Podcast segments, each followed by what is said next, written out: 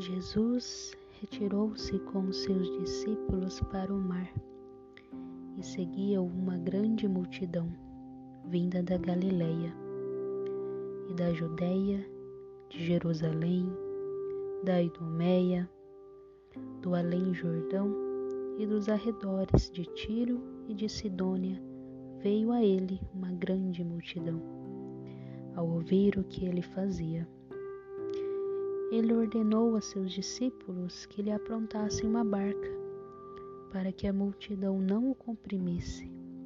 Curou a muitos, de modo que todos os que padeciam de algum mal se arrojavam a ele para o tocar.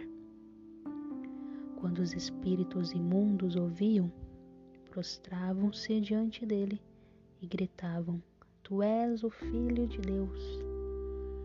Ele os proibia severamente que o dessem a conhecer. A passagem de hoje é um resumo ou uma síntese da atividade de Jesus. Os seguidores multiplicam-se. A missão então se torna universal. Os doentes continuam sendo curados os espíritos imundos reconhecem em Jesus sua filiação divina e o seu poder sobre o mal.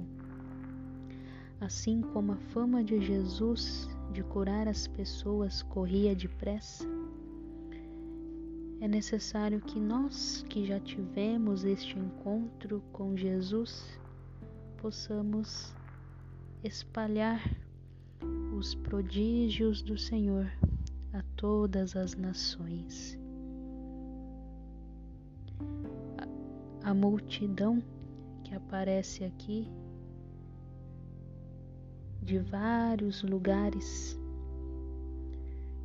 praticamente todas as regiões da Palestina, simboliza que a palavra de Deus a sua ação deve ser difundida cada vez mais a todas as regiões deste mundo.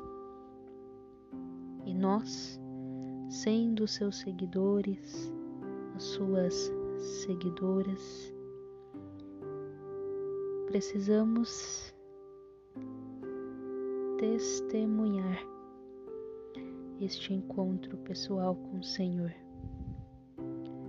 pois o testemunho arrasta multidões.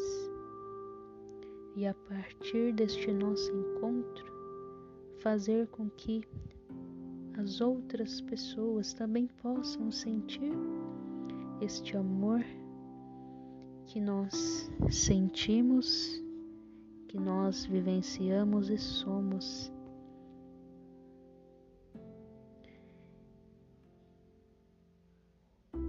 lembrar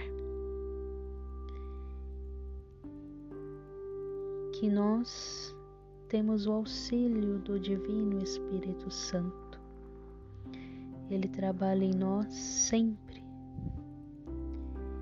mas é necessário que aceitemos ser moldados, moldadas por Ele, até a semelhança de nosso Senhor. E que em nossa caminhada nós possamos